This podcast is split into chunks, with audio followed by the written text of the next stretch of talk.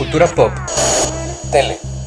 superhéroes, música, cine, videojuegos, teatro. Esto es Geek Historias.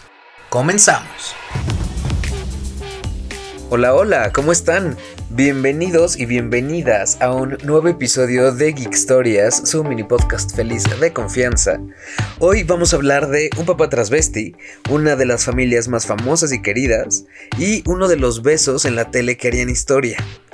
Empezaremos justo con esto, porque un día como hoy, 22 de noviembre, pero de 1968, en la serie de Star Trek, que es una de las más importantes en la historia de la televisión y ya es una serie de culto, en el décimo capítulo de la tercera temporada, que se llamó Los hijastros de Platón, veríamos por primera vez un beso interracial en la televisión norteamericana. Esto lo harían Nichelle Nichols en su papel de la Teniente Uhura y también William Statner que interpretaba al Capitán Kirk. Pero no crean que fue tan fácil, porque antes de que saliera al aire, los ejecutivos de la NBC vieron la escena y pidieron que se hicieran dos versiones, la original con el beso y otra donde no se besaran.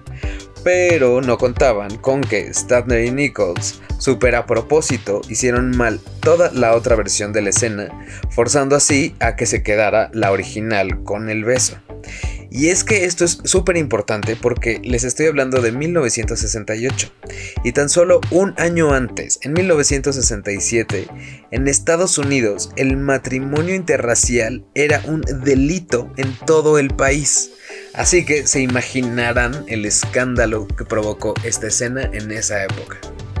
Pasemos ahora a los cumpleaños y si tú naciste un día como hoy y quieres saber con quién compartes esta fecha, pues de 1967 nace el actor Mark Ruffalo, que es un gran actor súper nominado por muchísimas películas, entre ellas por Eternal Sunshine of the Spotless Mind, también salió en Spotlight, y también protagonizó y produjo la película para la televisión The Normal Heart, que trata de los inicios de la crisis del VIH en la ciudad de Nueva York en la década de los 80 y obviamente también lo recordamos por su papel de Hulk en todo el universo Marvel. El otro cumpleaños es de 1984, cuando nace la actriz Scarlett Johansson, que ella ya ganó un premio Tony y un BAFTA, y la podemos ver en películas como Lost in Translation, es la voz de K en el libro de la selva, obviamente como Black Widow en el universo Marvel, también en Jojo Rabbit y en Historia de un matrimonio. Ella es una de las actrices mejores pagadas actualmente en el cine, y es que la revista Time la nombró como una de las celebridades más poderosas del mundo, porque sus películas han recaudado más de 14.300 millones de dólares en taquilla, lo que la hacen la actriz más taquillera de la historia y la novena si consideramos también a los hombres. En su parte altruista defiende causas como la lucha contra el cáncer, la lucha contra la discriminación racial y también contra el maltrato a las mujeres. Pasemos ahora a la historia del cine porque hubo tres estrenos.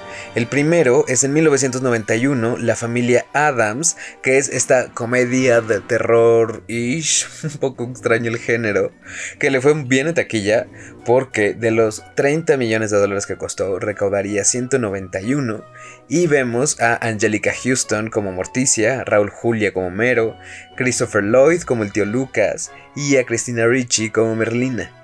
Esta película está basada en la historia original de la serie de 1964 que también se llamaba La familia Adams, pero para el estreno de esta película prácticamente todo el cast de la serie ya había muerto.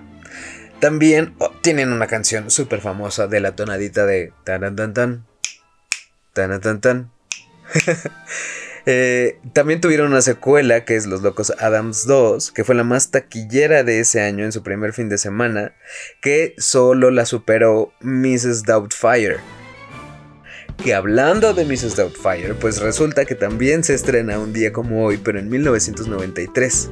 Esta película está dirigida por Chris Columbus, protagonizada por el espectacular Robin Williams, y pues veríamos esta historia de un papá que se trasviste, se viste de una viejita para así poder estar con sus hijos que este tipo de películas, no sé si a ustedes les recuerda también, una que se llamó Tootsie, que es viejísima también, con Dustin Hoffman, y pues también es de un hombre que se viste como una mujer y pues todo pasa en ese transcurso de la historia y de cómo se dan cuenta eventualmente que era todo el tiempo un hombre. La película ganó dos globos de oro, uno como mejor película comedia musical y también Robin Williams como mejor actor de comedia musical. Y también ganarían un Oscar como mejor maquillaje. Y es que el maquillaje estaba espectacular porque incluso un día Robin Williams salió así como una tienda, creó una librería pero todo caracterizado y nadie lo reconoció. Así que pues fue todo un éxito el maquillaje, los prostéticos y demás. A la película, como les conté, pues le fue súper bien en taquilla y de los 25 millones de dólares que costó, recaudaría más de 441 se convirtió en la segunda película más taquillera del 93, solo por detrás de Jurassic Park.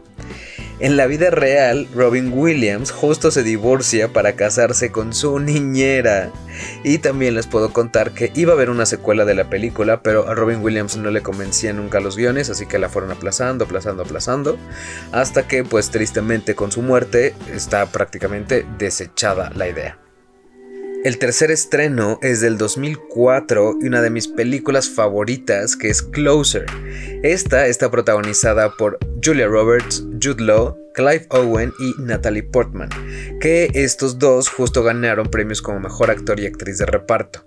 A mí la película me parece espectacular y de los 27 millones de dólares que costó, recaudaría más de 115 en todo el mundo. Yo la verdad es que les súper recomiendo que la vean, porque además el tema principal está lindísimo, que es The Blower's Daughter, que lo canta Damien Rice. Y hasta hay una versión en español que la cantan Kalimba y Jesús de Reik. Así que pues vayan a checar la película y las dos canciones y me cuentan cuál les gusta más. Y ya estamos tristemente por terminar este episodio, pero no se olviden de suscribirse al podcast. A mí me encuentran como Lalo Alcántara en redes sociales y también vayan al Instagram y Twitter de Geek Stories, donde les dejo muchas fotos de todo lo que platicamos durante el día. Finalmente, un día como hoy, 22 de noviembre, se celebra el Día Internacional del Músico. Esto es en conmemoración a la muerte de Santa Cecilia, que era la patrona de los músicos.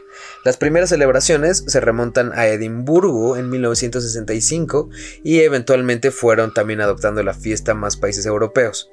América Latina llega hasta 1920, donde empieza en Brasil y también se va esparciendo a todos los demás países del continente. Como algunos datos curiosos, les puedo decir que un día como hoy estrenaron discos varios grupos importantes. Los Beatles estrenaron dos discos, Elvis Presley 1, Pink Floyd, U2 y varios más. Así que pues felicidades a todas y todos los músicos en este su día.